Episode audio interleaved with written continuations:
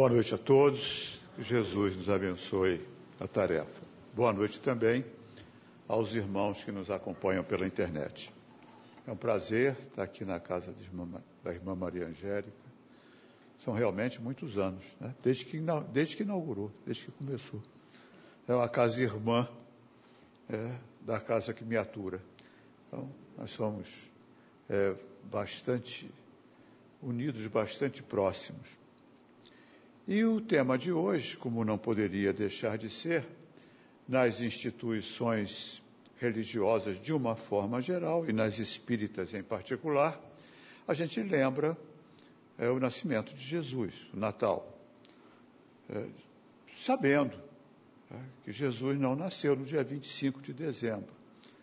Nós não sabemos a data que Jesus nasceu. Isso foi uma é uma convenção que a Igreja Católica, ali pelo século III, já formatada do jeito que a gente conhece hoje, mais ou menos, é, em substituição a uma festa pagã que havia no dia 25 de dezembro. Também o calendário não era igual, os calendários foram acertados muito tempo depois, mas era uma festa em homenagem ao Deus Sol no solstício do inverno, quando começava o inverno, uma festa pagã. Então, na tentativa de eh, angariar simpatia, é, a igreja instituiu o dia 25 de dezembro como uma data simbólica do nascimento de Jesus. Mas a gente não sabe quando Jesus nasceu. Estima-se, estima-se entre o ano 6 e o ano 4 antes do, da chamada data é que Jesus nasceu. Mas isso não faz muita diferença. O que importa é que Jesus nasceu. Essas questões eh, materiais, de data, de locais, são todas muito, muito focadas nos estudos acadêmicos, mas que na realidade não levam a lugar nenhum. Porque o que importa é a mensagem, o que importa é o que ele veio fazer. E, para a reflexão de hoje, a direção da casa me propôs uma, um tema que está no livro Boa Nova, uma passagem que o espírito Humberto de Campos, conhecido como Irmão X, porque deu problema de direito autoral com a família, foi uma encrenca quando ele começou a escrever, então ele mudou o nome para Irmão X, é, que é um espírito que narra muitas passagens do tempo de Jesus, quase como um repórter daquela época. E ele fala, então, é, de, um, de uma conversa de Maria, mãe de Jesus, com sua prima, mãe de João Batista. O tema da, é, da crônica é Jesus e o precursor.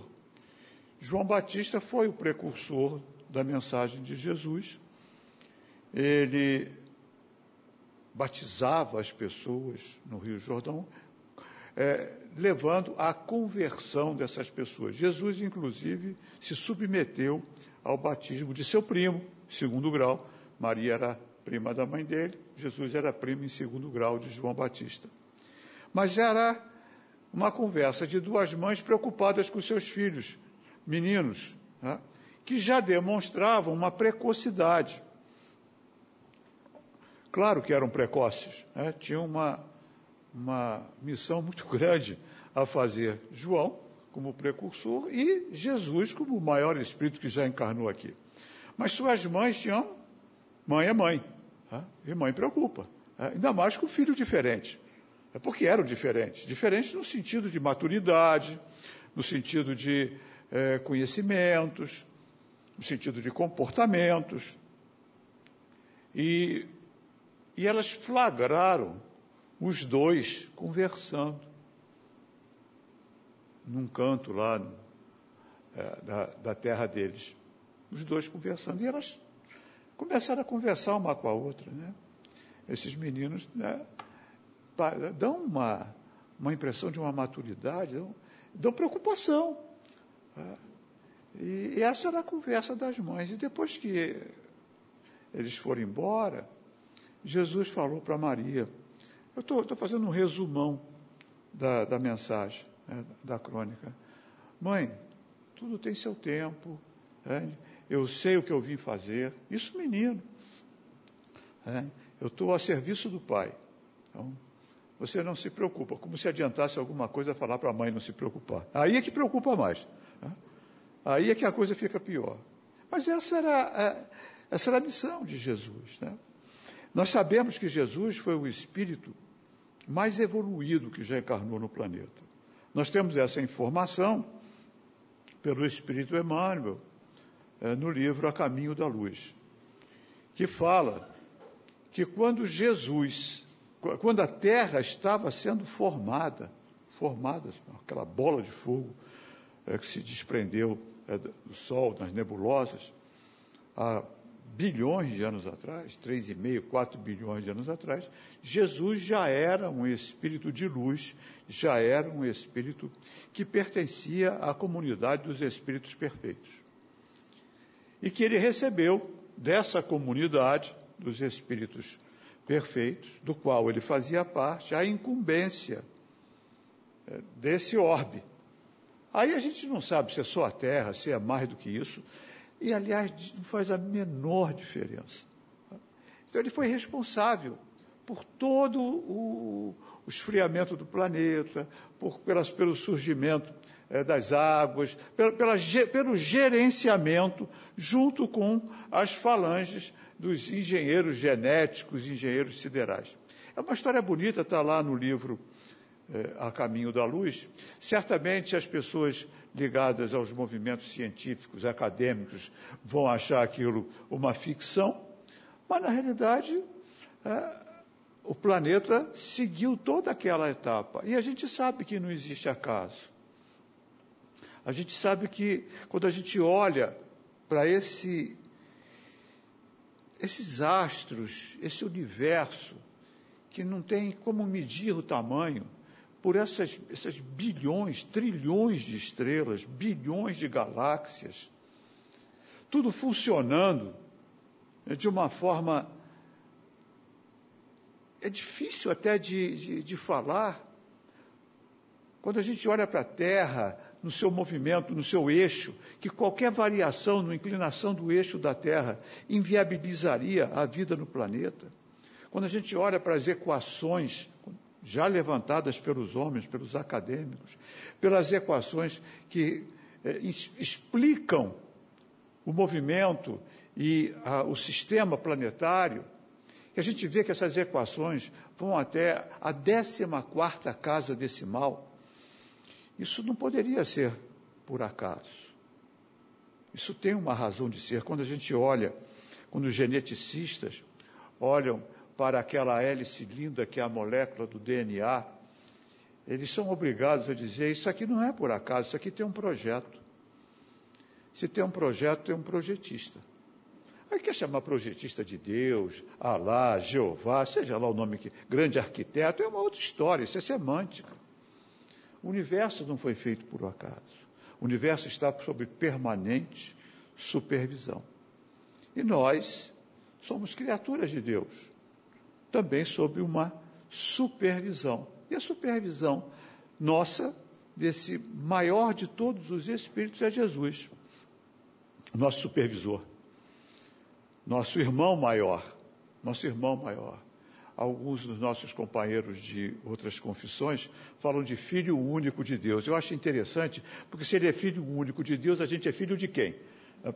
Fica uma questão. Então, mas Paulo, apóstolo, diz: Jesus é herdeiro. E se ele é herdeiro, eu sou co-herdeiro com ele. Então, nós somos co-herdeiros, irmãos. Um irmão maior, um irmão na frente, um irmão orientador. E a gente reconhece isso quando vê os valores que ele propõe. Quando a gente vai estudar os evangelhos, nós vamos nos deparar com os atos comuns da vida do Cristo, nós vamos nos deparar é, com é, as questões do nascimento, e isso é um motivo enorme de controvérsias. Mas o ensino moral, ele é aceito por todas, todos os pensadores.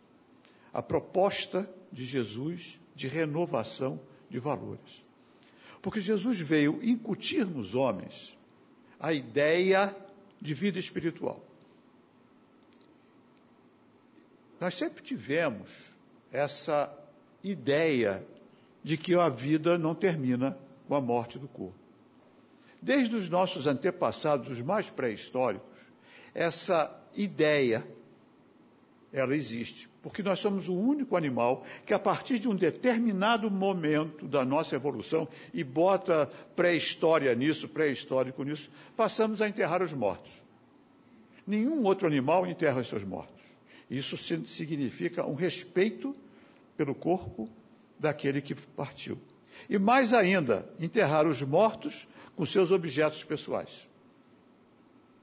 Então, isso significa uma, uma leitura de que há uma possibilidade de continuar, continuação da existência. Os, os egípcios, de vez em quando um quebra-língua, os egípcios construíam as pirâmides para enterrar os faraós, com suas fortunas todas, com alimentos, às vezes até com os escravos lá dentro. Devia ser perigoso ser escravo de faraó, principalmente se ele tivesse velho, né? porque morreu, vai escravo também junto lá dentro para servir o faraó. Isso tudo é ideia de vida futura. Todas as correntes religiosas, todos os pensadores têm essa ideia de vida futura. É claro que existem as correntes materialistas, mas elas são minoria. São absolutamente insignificantes perante o conjunto de seres vivos, de nós, homens, que entendemos que o corpo é apenas por um tempo.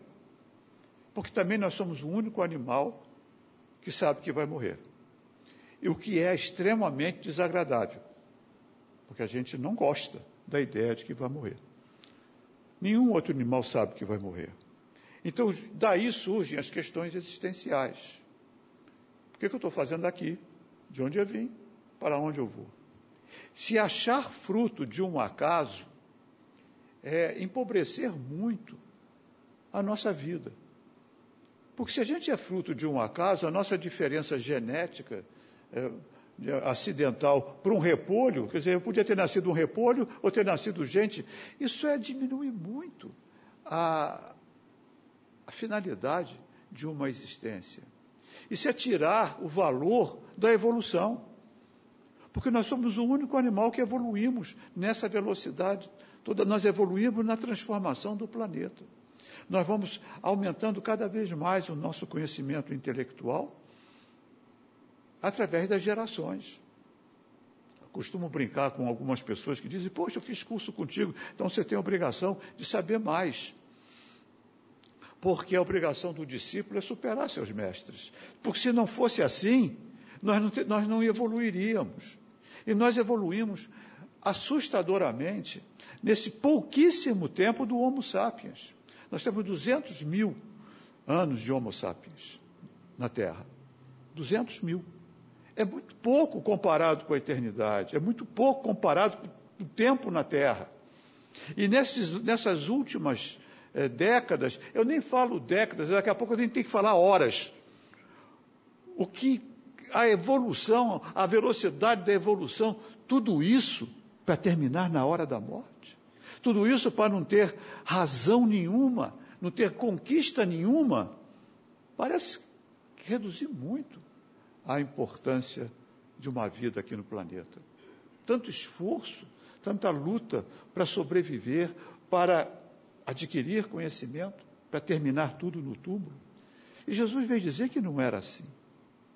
Há muito tempo todas as religiões falam, mas ele falava de uma outra forma, mais é, incisiva. E ele dizia: se você quer ter uma vida melhor, espiritualmente falando, e ele falava para pessoas sofridas. De todos os tempos, nós temos as pessoas sofridas. Porque todos nós, nesse planeta, somos espíritos sofridos. Em algum grau. Muitas vezes no grau material, no grau das carências materiais, nós somos um planeta que morrem 24 mil pessoas por dia de fome. 24 mil pessoas por dia morrem de fome. É um número excessivo. Isso, isso não aparece em jornal nenhum, isso não aparece. Isso é uma pandemia muito maior que qualquer vírus. E tem vacina rápida, que é comida. Então nós temos os sofridos. Nós temos os sofridos do corpo, nas doenças, nós temos os sofridos morais, Quantos de nós vivemos aí disfarçando as dores que nós temos lá por dentro, dentro de nós. Nós somos um mundo de gente sofrida. E Jesus veio falar de felicidade para as pessoas sofridas. Ele veio falar para gente como nós. Gente doída, gente que tinha que trabalhar de sol a sol, gente que passava fome, passava necessidade. Continuamos mais ou menos parecidos, tanta tecnologia tão mal dividida. Só que a gente ainda tem uma classe média. Na época de Jesus não tinha, era o escravo, servo ou é, donos de terras, poderosos. Aquelas pessoas seguiam Jesus. Ele tinha uma mensagem de esperança, porque ele falava de felicidade. Mas ele falava de felicidade, não da felicidade como nós entendemos aqui na Terra. Porque, pelo, pelo nosso grau de esforço, de sofrimento, a gente entende felicidade como algum grau de facilidade. Tudo aquilo que traz um certo grau de facilidade, a gente considera felicidade ou razão de, de levar uma vida mais tranquila. Então a gente confunde, confunde, muito facilidade com felicidade. Aliás, a mídia explora muito isso. Se você tiver coisas, você vai ser, é, vai ser bem reconhecido, vai ser feliz. A mídia explora isso. É, de uma forma, às vezes, cruel. Eu, eu tenho um amigo que diz que o, o marketing é uma espécie de magia negra transforma qualquer porcaria em algo absolutamente necessário para a nossa sobrevivência. E a gente é muito focado nisso, porque a gente é muito focado em vida material. Mas felicidade, na concepção de Jesus, tem a ver com estados internos, com conquista de virtudes, para uma vida espiritual, porque nós não somos daqui, nós estamos aqui. E isso é fundamental para que a gente possa rever os valores que nós utilizamos para fazer as nossas escolhas, para tomar as nossas decisões. Porque a gente toma decisões, faz escolhas baseadas em critérios. Eu sou bastante repetitivo nisso, mas foi Jesus que, que veio alertar sobre isso. E tem dois mil anos. Quais são os critérios que a gente usa? O valor. O valor. Então, quando a gente tem um conjunto de valores que é equivocado, nós nos distanciamos da real felicidade. Então, muitas vezes a gente tem o valor dinheiro. Dinheiro é bom. Eu, eu, eu sou uma pessoa que tem pavor dessa romantização da pobreza. Ah, eu acho horrível esse negócio de romantizar a pobreza. Dinheiro é bom. O problema é como a pessoa ganha dinheiro. Aí é que pode estar complicado. E o que ela faz com o dinheiro? Mas dinheiro paga um bom plano de saúde, dinheiro paga a conta, porque você não paga a conta dando passe nem fazendo oração. Você é, paga um bom colégio para os seus filhos, mora num bom lugar, com conforto. Isso você só consegue com dinheiro. Mas dinheiro não pode ser finalidade, como Jesus é, propõe. Dinheiro é meio. Finalidade é crescimento espiritual. E ele falava de vida espiritual para aquelas pessoas sofridas na vida material. Ele falava de valores. Valores que eram precisos ser revistos para que você possa, para que aqueles que o ouvem possam alcançar a vida espiritual de melhor qualidade. Então ele falava de conquista de virtudes, que são os valores que levam o espírito a crescer dentro do meio social. E uma das virtudes que ele falava, fundamentais, era o amor. E isso complicou. Complicou porque a gente confunde o que é amor. A gente tem uma enorme, faz uma enorme confusão na expressão amor, porque ela está mal traduzida. Até mesmo porque dentro da nossa língua, que é uma língua riquíssima, uma língua super sofisticada. O português é uma língua difícil, extremamente sofisticada. Você pegar uma, uma expressão que foi dita em aramaico, um dialeto rústico, e trazer isso para o português, literalmente, é maluquice. E quando a gente fala amor aqui, eu costumo brincar, é, tem que contextualizar. Porque quando você, você escuta uma Rita ali da vida, ou escuta uma Ivete Sangalo, amor é sexo. Está lá, na, música amor é sexo. Aí você fala que ama chocolate. Não pode ser a mesma coisa que amar o cachorro. Eu sei que depende do cachorro e depende do chocolate, tudo bem. Amor, amor, amor a um filho, amor às artes. Então, nós temos que contextualizar. Isso numa língua sofisticada. Jesus falava em aramaico. Nós não temos nada, absolutamente nada escrito por Jesus, nem dos seus seguidores. Aos evangelhos segundo Marcos, segundo João. Não é evangelho escrito por Mateus, por Marcos. Segundo, porque a tradição era oral. Os evangelhos foram escritos muito tempo depois da morte, inclusive, dos apóstolos, dos seus seguidores mais próximos. E foram escritos em grego, que era a língua tipo o inglês de hoje, uma língua mais usada. Então Jesus falava em aramaico, num país que falava hebraico, dominado pelo Império Romano que falava latim. E a língua usual era grego. Olha a salada. E em grego, nos textos mais antigos, que datam ali do século II, e são fragmentos, dois depois de Cristo, e são fragmentos, nos textos mais antigos, a expressão usada é ágape.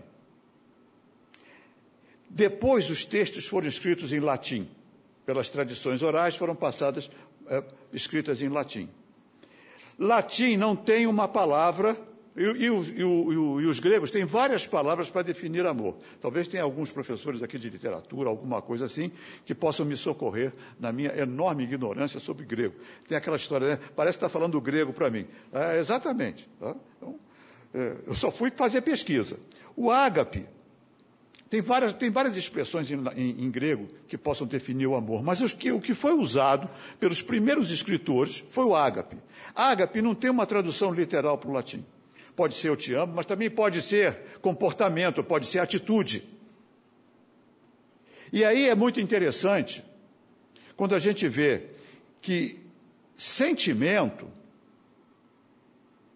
é uma coisa, atitude é outra. São coisas diferentes, comportamento é outra. Se a gente pega amor como sentimento, como Jesus falava, amai inclusive aos inimigos, ele está usando um paradoxo. Ele está sendo é, incoerente se ele fala de sentimento.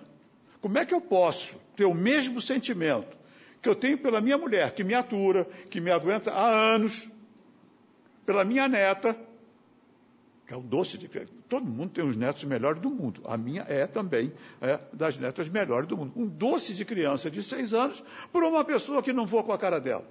Porque tem gente que a gente não vai com a cara e vice-versa. Porque é energia. Nós, nós, nós, nós emanamos um campo, nós temos um campo magnético. Nós somos seres energéticos. E o nosso campo magnético tem uma frequência.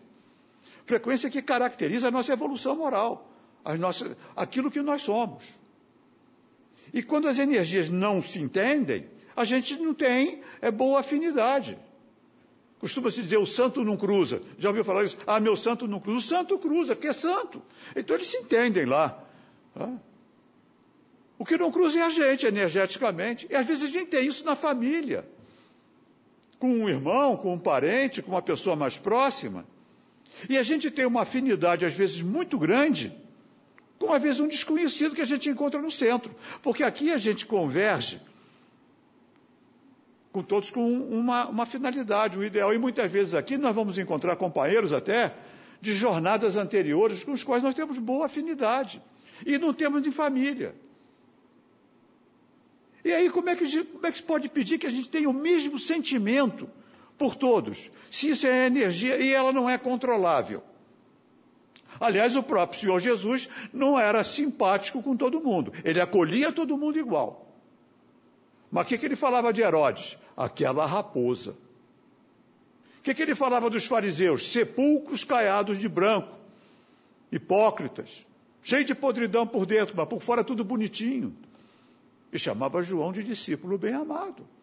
Ele também mostrava sentimentos diferentes. Ah, mas o acolhimento era igual, a atitude era igual. Viesse o fariseu, viesse a prostituta, viesse o ladrão, viesse o doutor da lei, era acolhido da mesma forma.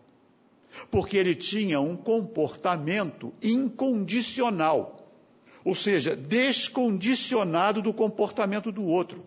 Ele era assim. E é isso que ele propõe, como libertador. Comportamento descondicionado. Ou seja, eu não sou educado só com quem é educado comigo. Se eu sou educado, eu sou educado. Mesmo com quem é mal educado comigo. Gente, isso é possível. Eu sei que é difícil.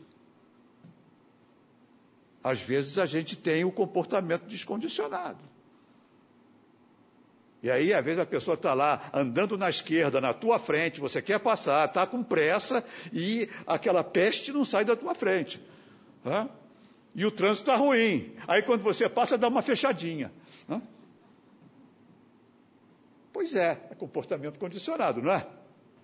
Eu nem sei se a pessoa que eu dei fechada está aqui, mas eu dei. Hã?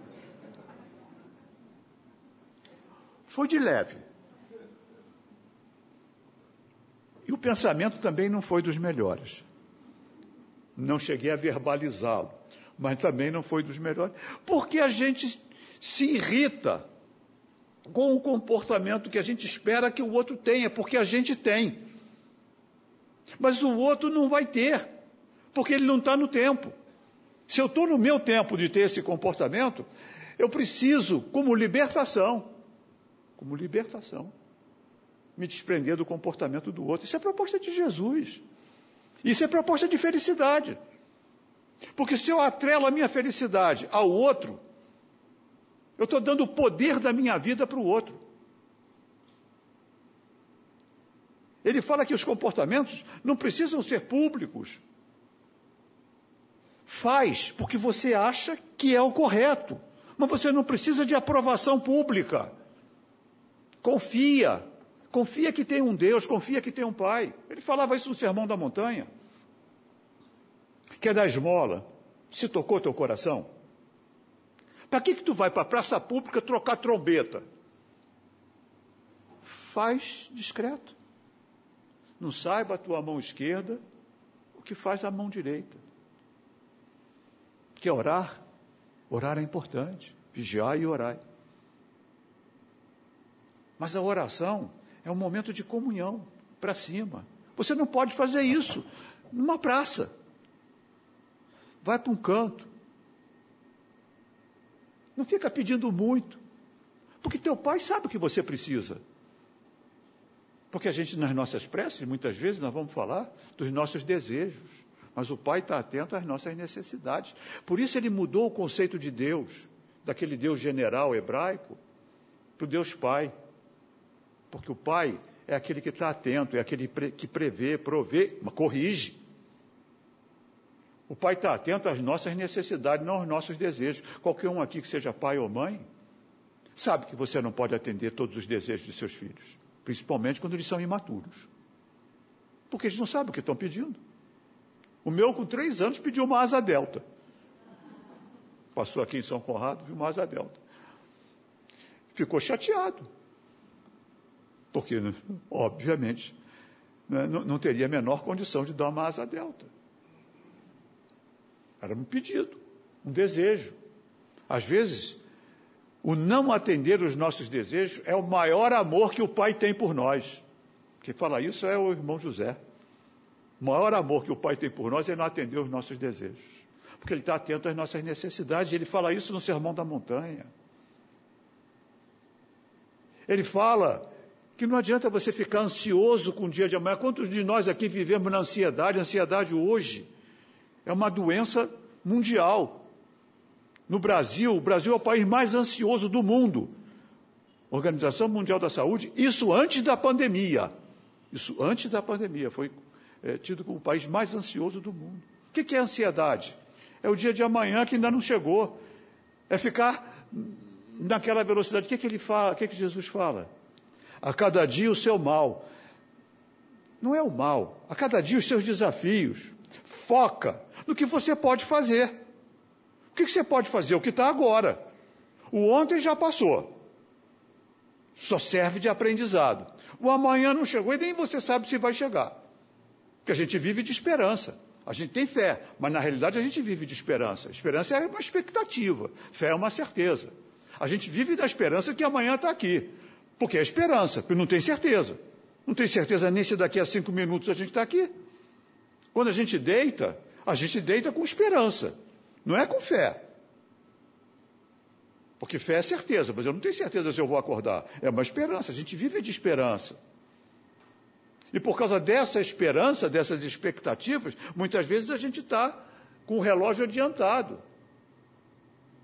E esquece o hoje, ou esquece o que tem que fazer hoje. Ou seja, não vive o amanhã e também não vive o hoje.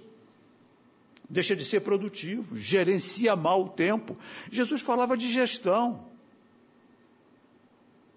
Gerencia teu tempo com foco hoje. Tem confiança.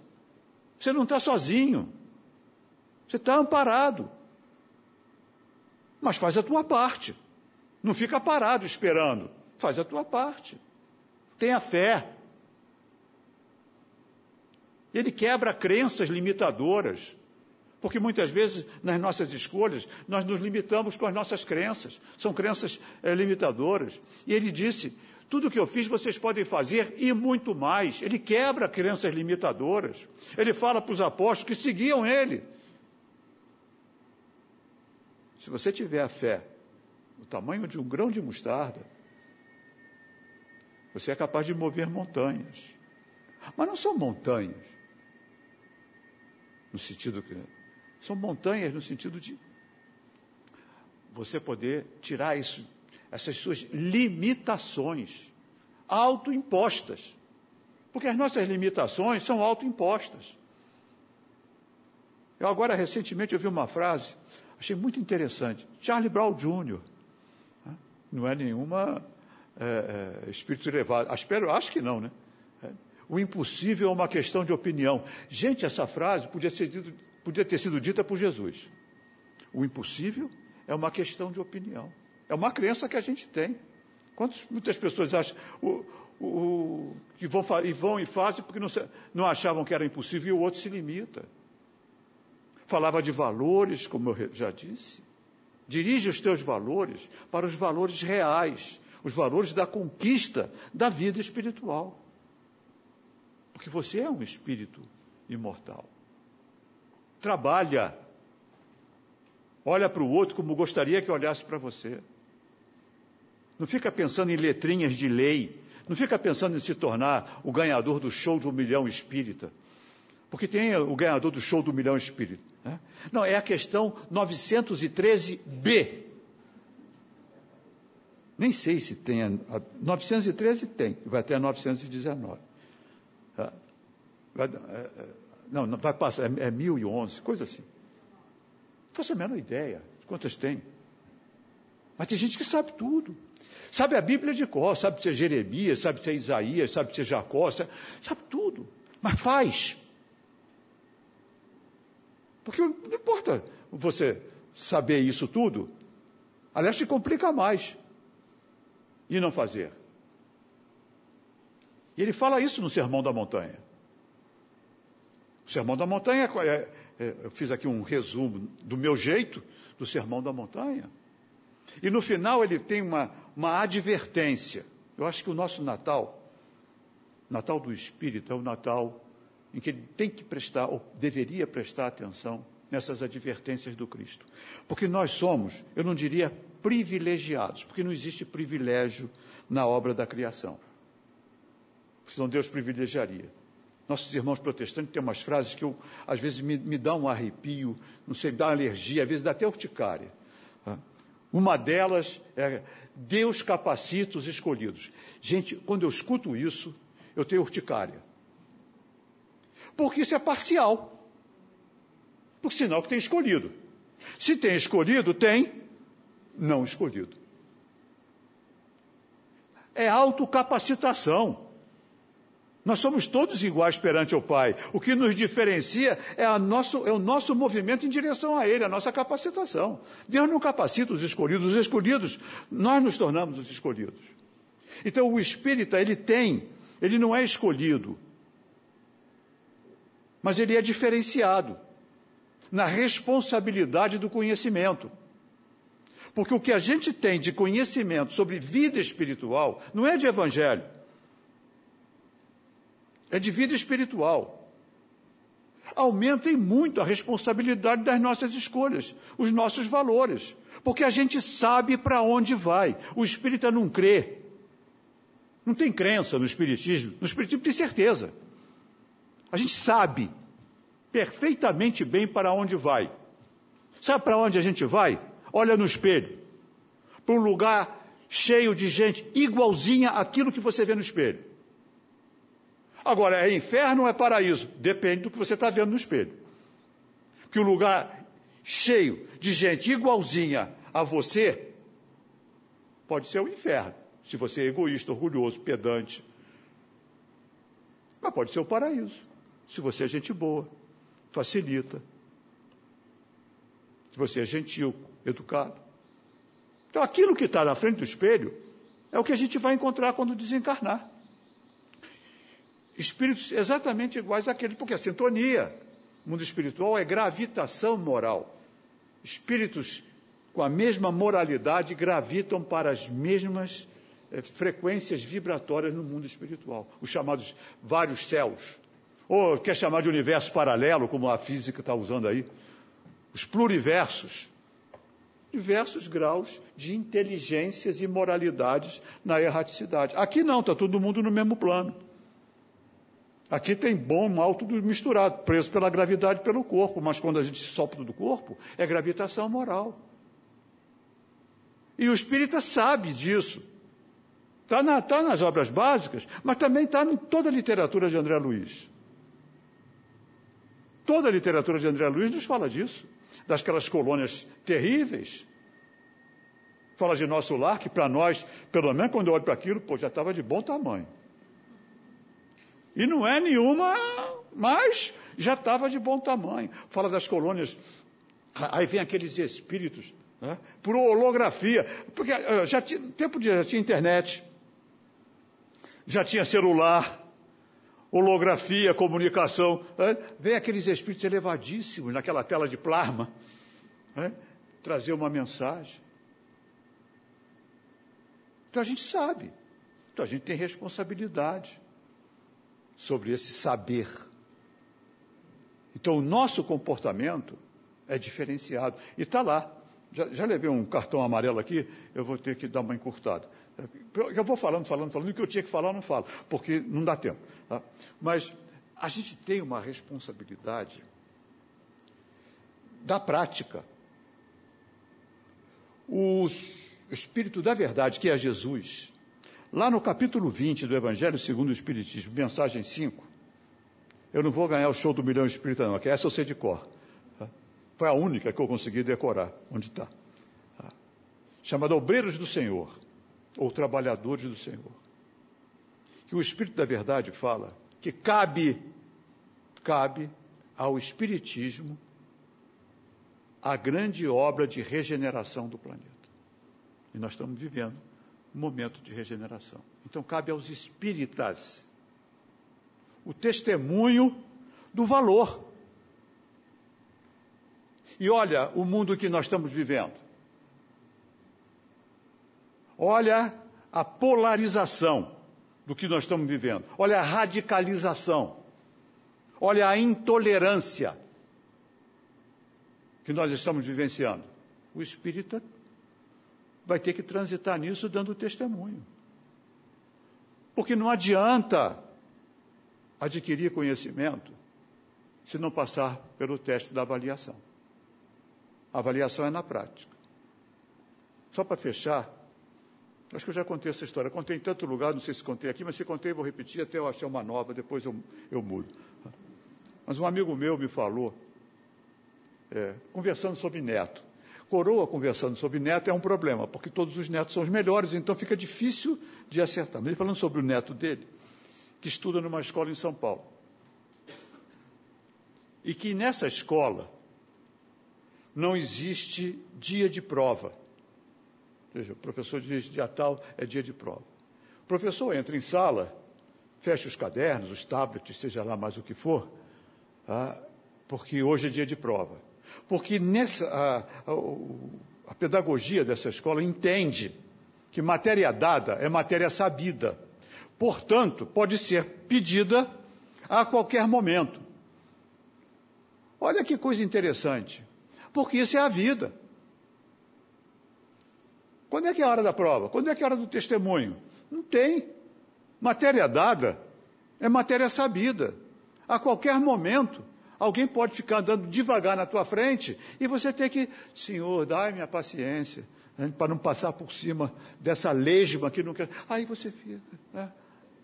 Aí você agradece por ter alguém na tua frente. Eu ainda não cheguei nesse estágio, mas um dia eu vou chegar de agradecer. Poxa, obrigado por ter alguém testando a minha paciência no trânsito. Isso é evolução. Porque é a prova. E você está vindo para o centro. Fazer palestra. Olha o testemunho. É preciso, a cada momento, o espírito é testado. Porque, ó, falar é fácil. Não é tão fácil assim, não, tá? Exige um pouquinho é, de preparo. Mas a prática é que diferencia. Não é o falar. É a prática. O espírita, ele é solicitado permanentemente a ter um comportamento sintonizado com o ensino que ele recebeu. Esse é o melhor presente de Natal que nós podemos dar ao aniversariante. E que ele nos abençoe nos esforços, que às vezes são muito fortes mesmo, de transformação, que a gente precisa para um dia chegar é, numa situação espiritual de melhor qualidade. Muito obrigado a todos. Paz, Feliz Natal. Thank you.